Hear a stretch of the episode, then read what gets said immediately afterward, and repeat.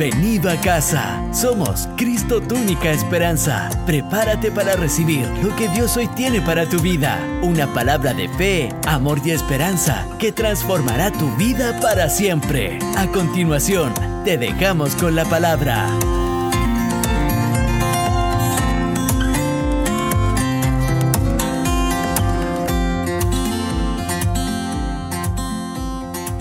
El título de, de este mensaje es Cuando la película termina. Así le he puesto, ya les voy a contar por qué. Porque quiero hablar de la historia de Eliseo. Eliseo fue un profeta, eh, su historia está contada en el libro Segunda de Reyes. Fue el sucesor del profeta Elías. Y por ejemplo, para que usted entienda de quién estamos hablando, le voy a contar algunos de los milagros, solamente algunos. Fueron muchos, pero le voy a contar algunos dividió el río Jordán, las aguas, resucitó a un niño, el hijo de la tsunamita. Primero oró por ella para que pudiera tener hijo, y después cuando el hijo se enferma y muere, él oró por él, más bien se tendió sobre él, hizo que a través del poder de Dios este niño resucitara. Hizo flotar un hacha de hierro, se había hundido, se le había caído a alguien, hizo que flotara, o sea, estamos hablando de alguien que tenía una autoridad y un poder de Dios. Causó la ceguera a todo un ejército, el ejército de los sirios. Causó la ceguera y después les devolvió la vista. O sea, era un hombre impresionante. Como lo dije anteriormente, él fue el sucesor del profeta Elías. Y quiero mostrarles cómo, falle, cómo muere, mejor dicho, cómo fue llevado de este mundo el profeta Elías. Quiero que me acompañen a Segunda de Reyes capítulo 2 versículo 11. Dice, y aconteció que yendo ellos y hablando, he aquí un carro de fuego con caballos de fuego, apartó a los dos, a Elías y a Eliseo. Y Elías subió al cielo en un torbellino. O sea, el profeta Elías también hizo muchas hazañas, Dios lo usó grandemente, con palabra, con milagros. Era impresionante lo que el profeta Elías logró. En un momento hizo descender fuego del cielo. ¿Y cómo se va él de este mundo? En un carro de fuego. Vino un torbellino, lo separó de Eliseo y se fue. A mí me encantaría morirme así. Que, o sea, eso no es muerte, eh, pasaste a otro nivel.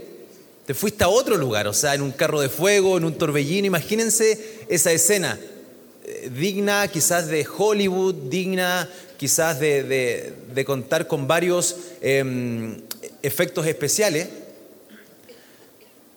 Pero si hablamos de Eliseo, que fue el sucesor de Elías, dice que, y vámonos a 2 Reyes capítulo 13, verso 14. Voy a leer dos versos. Em, dice así, estaba Eliseo enfermo de la enfermedad de que murió. Y descendió a él Joás, rey de Israel, y llorando delante de él dijo, Padre mío, Padre mío, carro de Israel y su gente de a caballo. Dice que estaba Eliseo enfermo. Y en el verso 20, nos vamos a 2 Reyes 13, 20, dice, y murió Eliseo y lo sepultaron. Entrando al año vinieron bandas armadas de moabitas a la tierra. Entonces, si, si ponemos los dos y hacemos un paralelo, Elías se fue en un carro de fuego, en un torbellino, una muerte apoteósica digna de un profeta, digna de un hombre de Dios. Y Eliseo, Eliseo murió enfermo.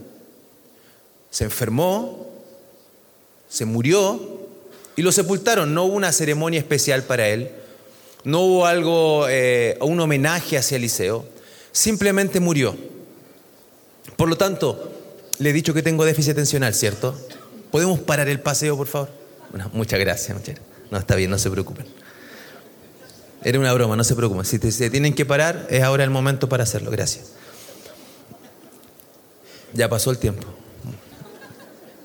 Entonces, me impresiona y hay cosas que, que no me cuadran de esta historia, porque ¿por qué hay tanta diferencia entre uno y otro? Ahora, creo yo creo yo que debemos ser, ser fieles al Señor independientemente de la circunstancia con la cual nos enfrentemos. Quiero leer Eclesiastés capítulo 3, versículo 11, dice, todo lo hizo hermoso en su tiempo, ha puesto eternidad en el corazón de ellos, sin que alcance el hombre a entender la obra que ha hecho Dios desde el principio hasta el fin. Yo he conocido que no hay para ellos cosa mejor que alegrarse y hacer bien en su vida. Entonces, la palabra del Señor dice, volvamos al 11, dice que todo lo hizo hermoso en su tiempo, pero también dice que la obra de Dios el hombre no la va a alcanzar a conocer. Y muchas veces nosotros queremos entender todo, queremos razonar todo, pero hay cosas que no vamos a lograr entender. Hay cosas que simplemente no vamos a poder, nuestra mente finita y limitada no va a lograr entender todo el propósito que Dios tiene con cada uno de nosotros. Dios es un Dios de proceso, Dios es un Dios de, propósito, Dios es un Dios que trabaja, por lo tanto, cuando entendemos que, que hay cosas que no vamos a entender, eso nos tiene que provocar paz. Ahora, la Biblia dice, hay cosas que no van a entender, pero saben que no se preocupen porque Dios todo lo hizo hermoso en su tiempo. Eso nos tiene que llenar de paz. Yo siempre doy este ejemplo y, porque creo que lo grafica bien. Yo sé que aquí hay mucha gente instruida y que quizás me pueda dar la respuesta, pero yo no tengo idea cómo es posible que un avión se eleve en el aire. Tantas toneladas de metal, eh, con gente... No entiendo. Yo me imagino que hay una explicación lógica y racional, pero yo no lo entiendo. Pero aunque no lo entienda, igual me subo en un avión. El tema es que nosotros queremos, decimos, no, no, no, yo no, yo no sigo a Dios porque hay cosas que no entiendo. Y hay cosas que hacemos diariamente y que igual no las entendemos. Porque el Evangelio no se trata de razonamiento, se trata de creer. Entonces la promesa, y Dios te está diciendo, hey, hay cosas que no vas a lograr entender, pero, pero sí hay una promesa, es que Dios todo lo hizo hermoso en su tiempo. Y eso nos tiene que dar paz que quizás estoy pasando por un momento difícil, quizás estoy pasando por una situación compleja, complicada, quizás hay, eh, hay situaciones que realmente marcan nuestras vidas y que decimos, Señor, ¿por qué hiciste esto? Se supone que tú eres un Dios bueno, ¿por qué mi hijo está enfermo? Se supone que tú eres un Dios de misericordia, ¿por, qué no me das una segunda oportunidad? Se supone que tú eres un Dios de, de riquezas, ¿por qué, no, ¿por qué estoy pasando pobreza? ¿Por qué estoy pasando necesidad? Y hay cosas que no vamos a lograr entender, pero que sí podemos creer, pero que sí podemos confiar. Por lo tanto, hoy día la palabra del Señor dice, amarás al Señor, en Mateo 22, amarás al Señor tu Dios con todo tu corazón, con toda tu alma y con toda tu mente. Y esto es importante porque no solamente lo amamos con el corazón, con el corazón se cree, se confía, sino que también lo amo con mi alma y con mi mente. Mis pensamientos se someten a la soberanía del Señor. Y por más que mi mente no entienda cosas y por más que mi mente no cuadre en algunas cosas, ¿por qué estoy pasando esto? Yo amo al Señor con lo que soy, pero también con lo que pienso. Entonces, independiente que si lo creas, si lo entiendas o no, la confianza tiene que estar. Y dice su palabra en el verso 12, yo he conocido que no hay para ellos cosa mejor que alegrarse y hacer bien en su vida. Alégrate alégrate. Pero David, ¿cómo es posible que me alegre si me está yendo pésimo en el trabajo, si mi matrimonio se acaba de romper? ¿Cómo tú me dices que me alegre? Hay cosas que no vamos a entender, pero que sí podemos creer. Y la fe va a provocar alegría y tranquilidad en tu corazón. Les conté que hace un tiempo mi esposa me dijo que mi, mi suegra se iba a ir a vivir con nosotros. ¿Se acuerdan que les conté? Les pedí que oraran por eso, ¿cierto? Para que eso nunca ocurriera. Adivinen lo que va a pasar. Sus oraciones no sirvieron de nada.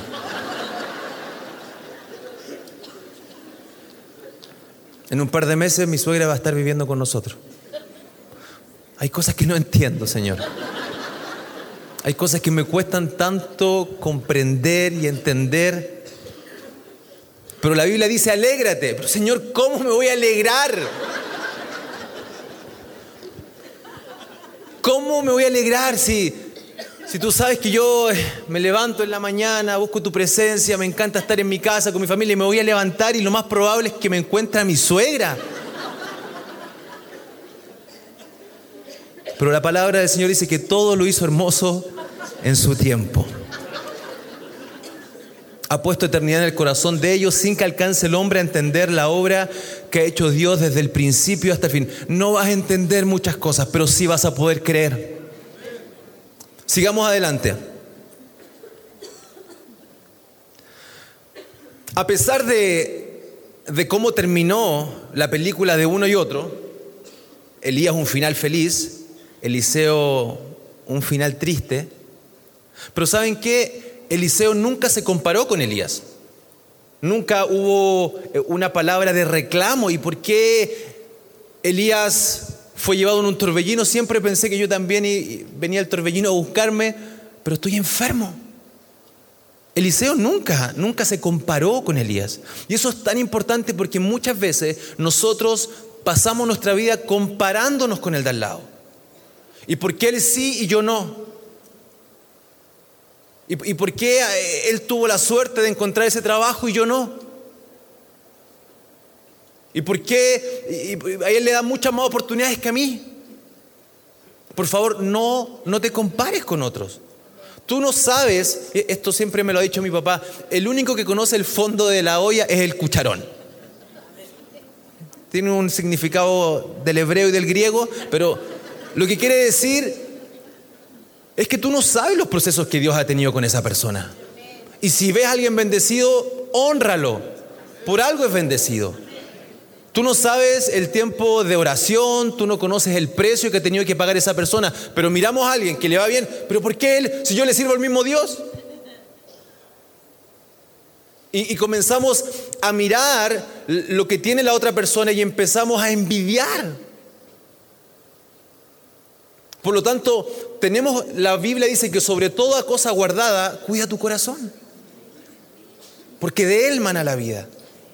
Por lo tanto, yo tengo que aprender, dice la Biblia, que gozaos con los que ríen, llorad con los que lloran. El problema es que nosotros somos al revés. Cuando vemos a alguien alegre porque está bendecido, nosotros nos enojamos. Porque él sí, yo no. Y cuando vemos a alguien llorando, nosotros nos reímos. Ah, ¿viste? Yo sabía que algo te iba a pasar. Pero la Biblia dice, no, si ves a alguien que está gozoso, alégrate con él. Que la bendición de tu hermano sea tu bendición. Que la bendición de tu hermano provoque alegría en ti. Y que si vemos a alguien triste, por favor, empaticemos con esa persona. Entonces, no caigamos en el error de compararnos, no conoces el proceso que Dios ha pasado y que Dios ha tenido que vivir con esa persona. Otra cosa importante, todos somos distintos. ¿Por qué pensamos que, que si a Elías se lo llevaron en un torbellino, ¿por qué pensamos que a Eliseo también? Yo en las mañanas, todas las mañanas yo despierto a mis hijos para ir al colegio. Y a mi Sofi voy a su habitación, no le, no le prendo la luz, se, se enoja si le prendo la luz. Sacó el genio de su mamá. Y le, le digo, mi amor, es hora, por favor, seis y media de la mañana. Ya papá me dice. A los dos minutos ya escuché la ducha que él abrió y está en el baño. Ustedes piensan que si yo voy a la pieza de mi hijo y le digo, mi amor, son las seis y media. Va a llegar mediodía y va a estar ahí tirado en la cama todavía. Lo tengo que tomar, ahí le tengo que prender la luz. Le tengo que gritar mínimo tres o cuatro veces. Martín, levántate, levántate. A la quinta vez lo tomo, lo saco de la cama. Y, no, estoy exagerando. Y lo llevo así. Y, así. Ya, mamá y lo dejo en el baño. ¿Por qué? Porque son distintos. Mi trato hacia uno o hacia otro es diferente porque ellos son diferentes.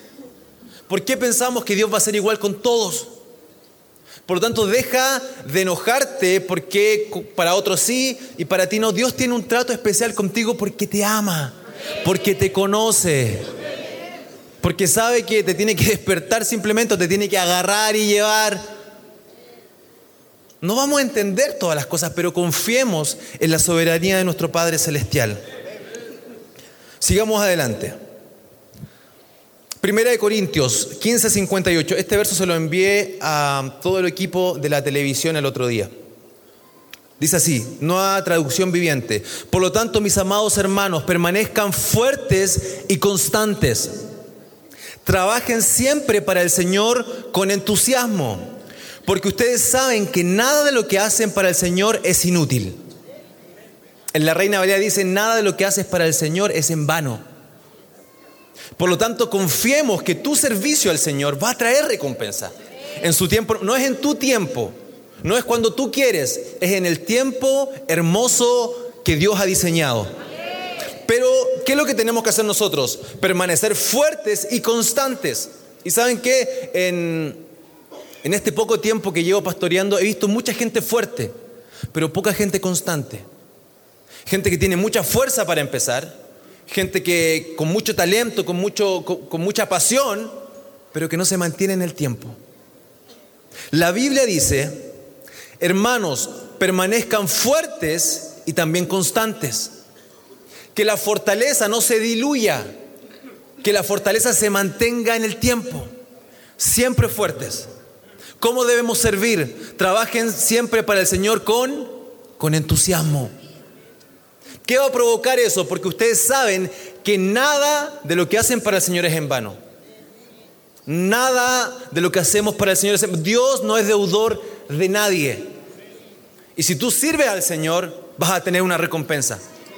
Y yo sé que lo hacemos por amor, pero, pero, pero la Biblia nos enseña que todo lo que hacemos para el Señor no es en vano, no es inútil.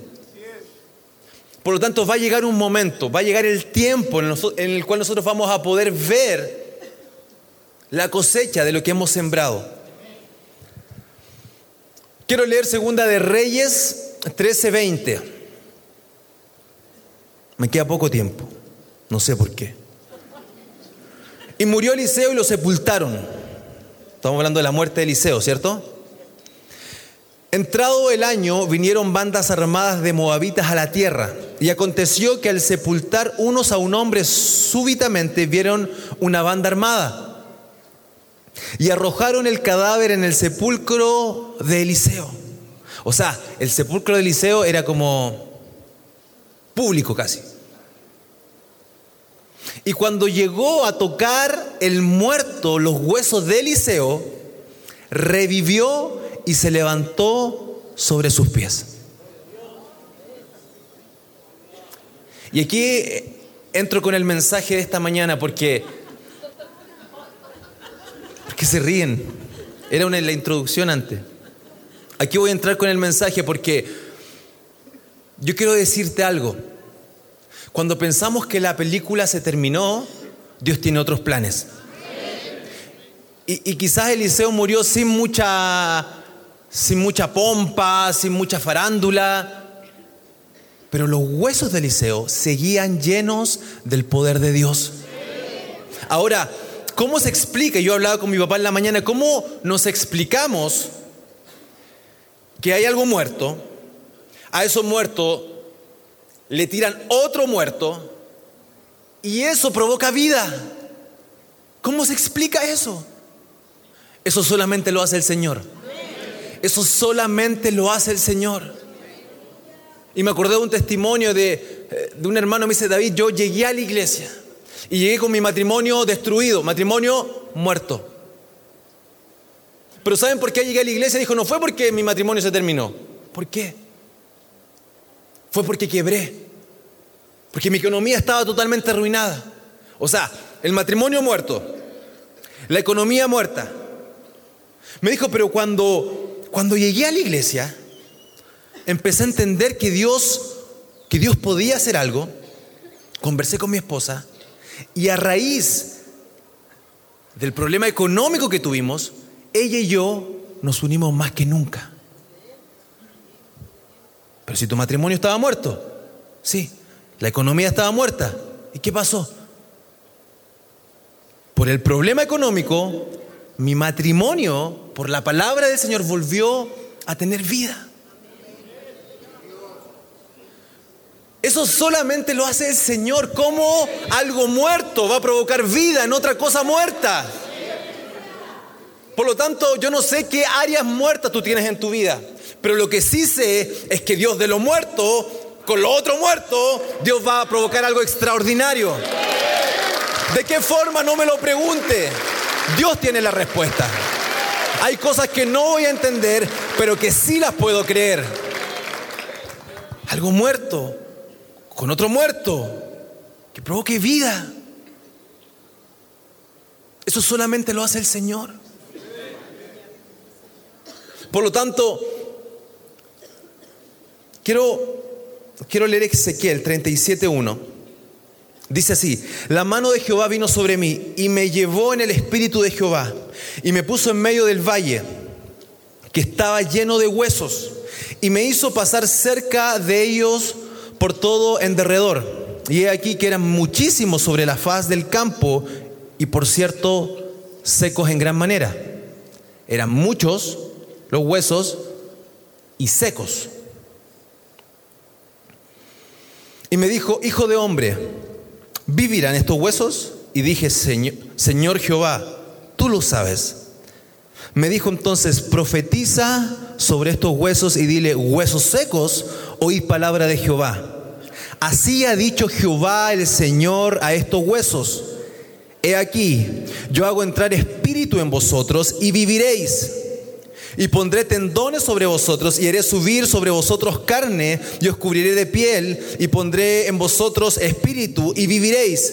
Y sabréis que yo soy Jehová. Verso 7. Profeticé pues como me fue mandado. Y hubo un ruido mientras yo profetizaba, y he aquí un temblor, y los huesos se juntaron, cada hueso con su hueso. El valle estaba lleno de huesos. Los huesos estaban secos. Y Dios le pregunta, ¿vivirán estos huesos? Y la respuesta que Dios espera, Señor, tú lo sabes. No puedo entender cómo van a vivir, pero sí lo puedo creer. Hay cosas que no voy a lograr razonar, pero que sí las puedo creer con el corazón. ¿Y cuál fue la instrucción? Profetiza. Ahora, cuál, era la, ¿Cuál era la palabra? La palabra es que el Espíritu de Dios iba a tomar esos huesos. Hermano, lo único que puede provocar vida en huesos secos es el Espíritu Santo de Dios. No hay ninguna otra cosa que provoque vida en eso que está muerto en ti que el Espíritu Santo de Dios. Y puedes buscar en muchas partes. En el tarot, puedes buscar en, en amigos, puedes buscar en, medicina alternativa, en lo que sea. Pero lo único que le va a dar vida a ese valle, porque no es un hueso seco, es un valle de hueso seco que muchas veces tenemos, será el Espíritu Santo de Dios. Ahora, ¿qué es lo que tenemos que hacer nosotros si es el Espíritu que lo hace? Profetizar. Profetiza. Deja de usar tu boca para quejarte, deja de usar tu boca para decir por qué él sí yo no y comienza a profetizar y dice, Señor, quizás no he tenido las oportunidades que tienen los demás, pero ya no me voy a enfocar en eso. Hoy día yo creo y a través de tu palabra voy a profetizar sobre mi familia. Voy a declarar, Señor, que mi economía de una u otra forma va a tomar vida. Yo declaro, Señor, que esta semana algo va a pasar. Alguien me va a llamar. Padre, tú vas a mover tu mano. Yo creo que esos huesos van a tener vida. Profetiza. Deja de, de andar anunciando desastre con tu boca.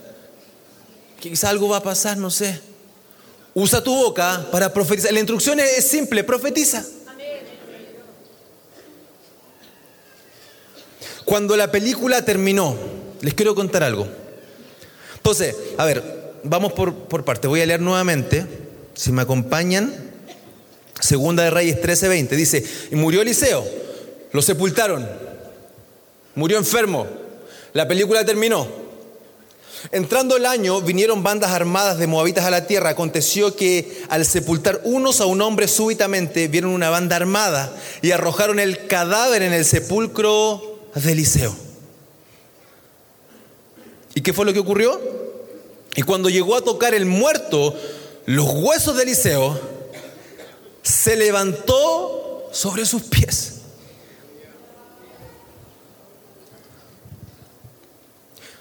Yo generalmente voy al cine y voy al cine con mi familia. Y un día fuimos a ver la película Avengers Infinity Wars. ¿Alguien la vio aquí? No tengan miedo, no les vamos a decir nada. Y la película termina y empiezan todos los superhéroes a desaparecer. ¿La vieron? se diga. Como que salían así como,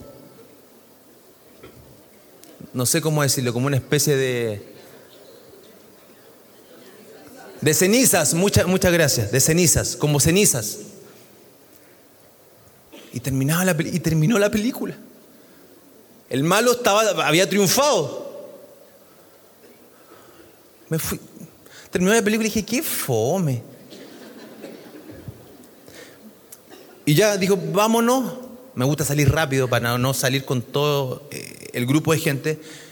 Y mi hijo me dice, papi, espérate. Hijo, la película terminó. No, no, no, no, no, espérate. Vienen las escenas post créditos. Tú estás viendo mucho YouTube, hijo, le dije. No, papá, espérate. No, yo, yo me quería ir, papá, espérate. Y me doy cuenta que la gente se empezó a quedar. O sea, la, gente, o sea, lo que decía mi hijo no, no, era tan descabellado. Y nos quedamos, y yo estaba ahí viendo los créditos, pasando los créditos.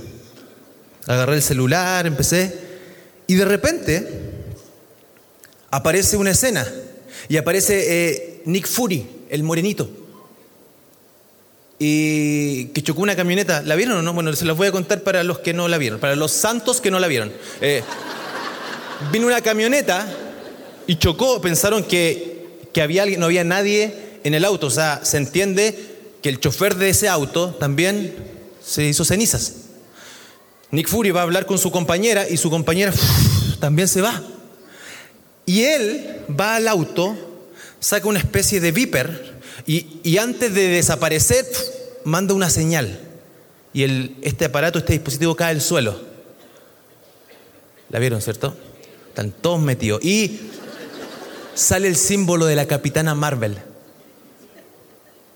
Entonces, ¿qué pasó? Dejó listo para Avengers eh, eh, Endgames. Endgames? Endgames. Endgames. Entonces, y fue la capitana Marvel también la que colabora después en la última película para ganar la Thanos.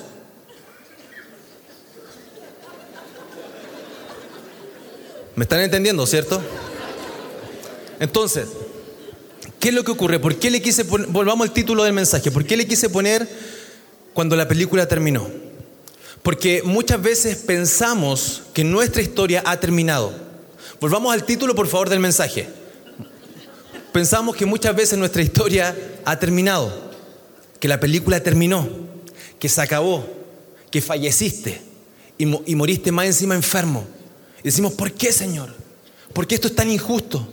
Pero ¿saben lo que puedo entender de parte del Señor? Y quiero usar a, las palabras que me dijo mi hijo. Me dijo, papá, espérate. Espérate.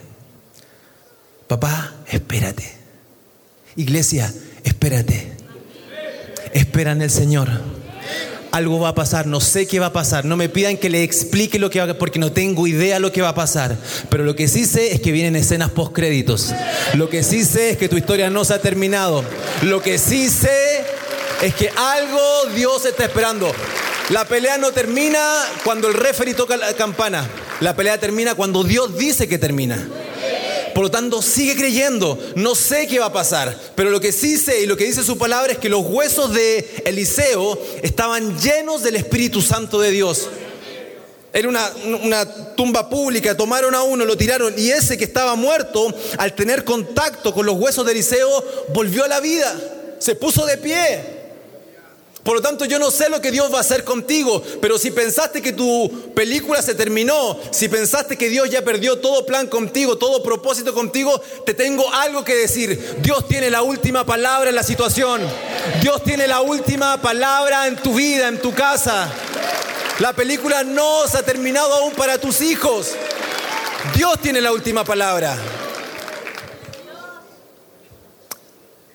Espera que pasen los créditos. Y va a ser tedioso quizás, pero sigue creyendo. Y, ver puro nombre y rápido gente que no conoces es tedioso, es fome, es, es, desesperante, pero van a venir las escenas post créditos. En algún momento te van a tirar un hombre y lo que pensaste que estaba muerto le va a provocar vida a otro muerto. Yo no sé qué tienes muerto en tu vida. Yo no sé qué áreas están muertas, pero lo que sí sé es que Dios hoy día viene a dar vida y vida en abundancia. Algo sobrenatural, algo poderoso, que vamos a mirar hacia atrás y vamos a decir, pero ¿cómo pasó esto? Va a pasar y tampoco lo vamos a poder explicar. Pero lo que sí sabemos es que Dios tiene la última palabra. Dios tiene la última palabra. Y quizás el partido ya terminó. Y quizás pensaste que ya la historia se acabó. Pero hoy día, hoy día quiero dejar un mensaje y un mensaje de esperanza. La Biblia dice que la fe viene por el oír la palabra del Señor. Por lo tanto, hoy día vamos a salir de este lugar llenos, llenos de fe, de que Dios va a hacer algo poderoso, algo grande. Nico, si me puedes acompañar, por favor. Papá, espérate. Espérate, por favor. Hijo, vámonos. Y así estamos nosotros, vámonos. La película se terminó, vámonos. Papá, espérate. Papá, espérate, algo va a pasar. Iglesia, algo va a pasar. No sé qué es, pero algo Dios va a hacer. Espérate, alégrate. Pero ¿cómo me voy a alegrar si las cosas no están bien? No entiendo lo que está pasando. Dios todo lo hará hermoso en su tiempo. No es en tu tiempo, es en el tiempo del Señor espérate. Los que esperan en Jehová recibirán nuevas fuerzas. Correrán y no se cansarán, caminarán y no se fatigarán. Espérate. Levantarán alas como las águilas, volarán. Dios va a hacer algo, espérate. Sigue creyendo, sigue confiando. Iglesia, espérate. Por favor, la historia no se ha terminado. Hay algo que Dios está preparando. Hay algo que Dios está preparando y le quiero hablar a personas que pensaron que su historia se había terminado, que su historia familiar se había terminado, que su vida se había terminado. Espérate. Y yo no tengo respuesta para todo lo que pasa, para todas las crisis, para las muertes que ocurren por enfermedad, no lo sé. Pero sí puedo creer. Sí puedo creer en la bondad del Señor. Sí puedo creer que a pesar del dolor, a pesar del desconsuelo, Dios puede trabajar en mí. Dios puede hacer algo nuevo. Dios puede, Dios puede hacer que, que vengan las escenas post créditos. Y eso va a marcar lo que va a pasar más adelante. No es la película, es lo que viene más adelante. Es solamente una escena. Pero esa escena me basta para creer que lo mejor está por venir. Esa escena, esa palabra me basta para creer que la historia no ha terminado. Esa palabra me basta para creer que, que mi realidad va a cambiar. Esa escena me basta, esa palabra me basta para confiar. Está todo muerto, tengo un valle de huesos secos. Pero si tengo una palabra de Dios, voy a poder profetizar en favor de esa palabra. Y voy a decir, valle de huesos, tengan vida. Sean llenos del Espíritu Santo de Dios. Eso solamente lo hace el Espíritu de Dios. Profetiza. Profetiza sobre tu casa. Profetiza sobre tu empresa. Profetiza sobre tu matrimonio. Profetiza sobre tu carrera profesional. Hay gente que salió, se tituló y no encontró trabajo. Profetiza. Este año es diferente. Profetiza sobre tu historia sentimental. Profetiza. Cree lo que Dios va a hacer. La película aún no ha terminado. Tu historia aún no ha terminado. Hay mucho más de Dios para ti. Hay mucho más de Dios para tu familia. En el tiempo perfecto de Dios, Dios todo lo hace hermoso. Dios todo lo hace hermoso. Dios todo lo hará hermoso. Cree. Pónganse de pie, por favor. Todo lo hará hermoso. Yo busqué la definición de la palabra trascender. Y la palabra trascender significa sobrepasar un determinado límite. Eso es trascender. Por eso se habla que cuando la gente muere y deja un legado, es porque trascendió, porque sobrepasó el límite de la muerte. Y Elías murió o fue llevado como un, como un rockstar en un carro de fuego extraordinario. Eliseo murió enfermo.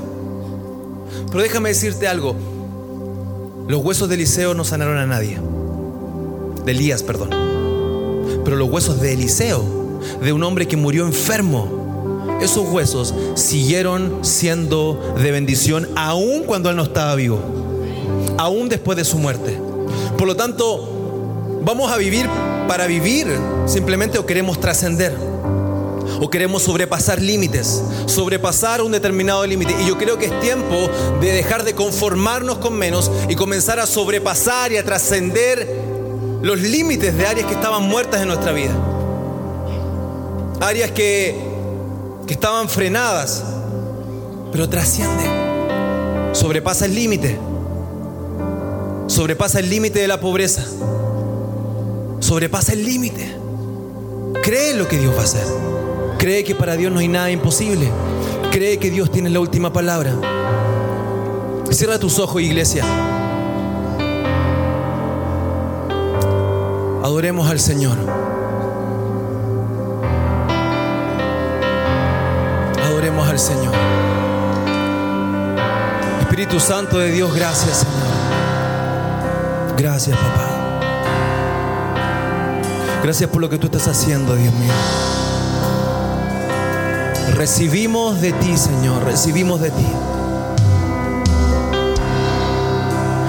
Y Padre Celestial, hoy día oramos.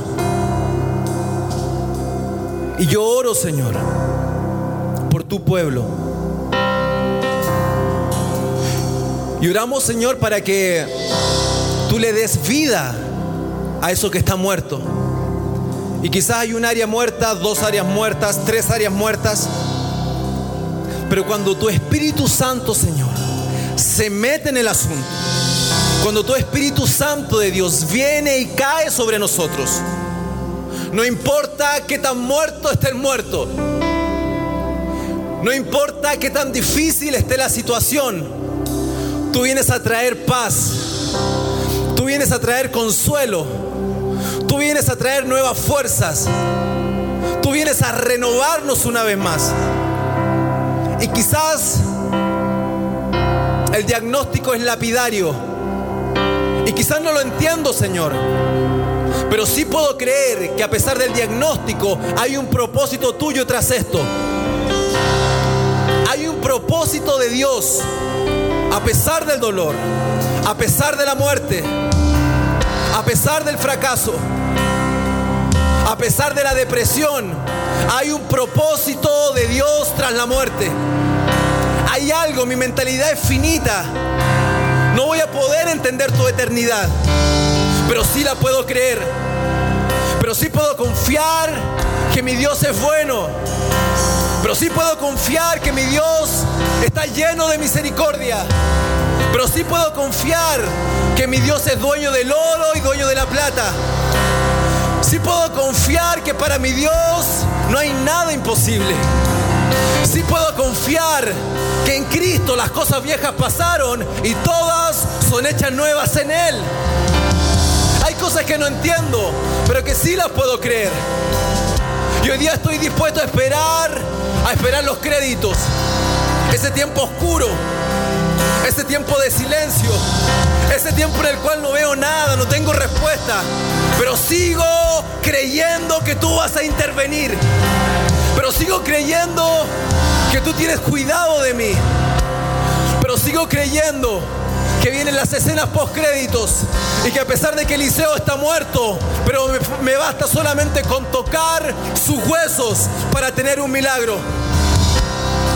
Ese hombre, ese cuerpo estaba lleno de tu Espíritu Santo de Dios. Y voy a dejar de anunciar desastre. Voy a dejar de anunciar problemas. Voy a dejar de anunciar separaciones.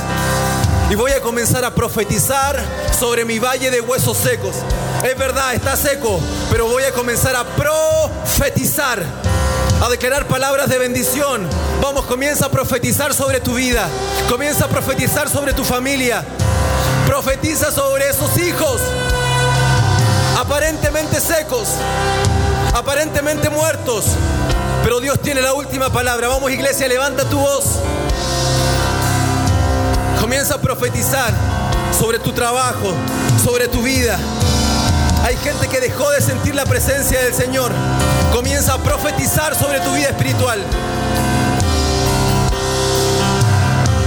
Vamos, profetiza lo que se viene. Profetiza la siguiente conquista. Profetiza que estás llegando a la meta. Profetiza que un nuevo tiempo viene. La película no se ha terminado. Falta lo mejor.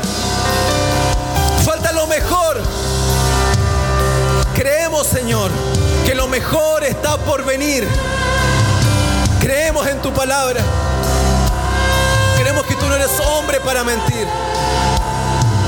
Y si tú lo prometiste, tú lo vas a hacer. Hay cosas que no entiendo, pero que sí creo.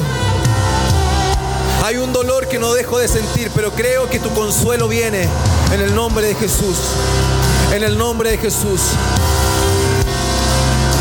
Yo puedo ver cómo Dios está sanando corazones quebrantados, corazones rotos, por circunstancias, por procesos, procesos que nunca entendiste. Pero a través de tu fe, Dios comienza a sanarte en el nombre de Jesús. En el nombre de Jesús. En el nombre de Jesús. Trabajos muertos hoy día tienen vida en el nombre de Jesús. Matrimonios muertos hoy día tienen vida en el nombre poderoso de Jesús. Padre Celestial, liberta al que está cautivo. Sana a los enfermos en el nombre de Jesús. Sana a los enfermos. Levanten la mano todos los que tienen alguna dolencia, alguna enfermedad. Espíritu Santo de Dios, tu palabra dice que por tus llagas fuimos nosotros curados. Y hoy día declaramos esa autoridad en el nombre de Jesús. En el nombre de Jesús. Para creer. Para creer que soy sano.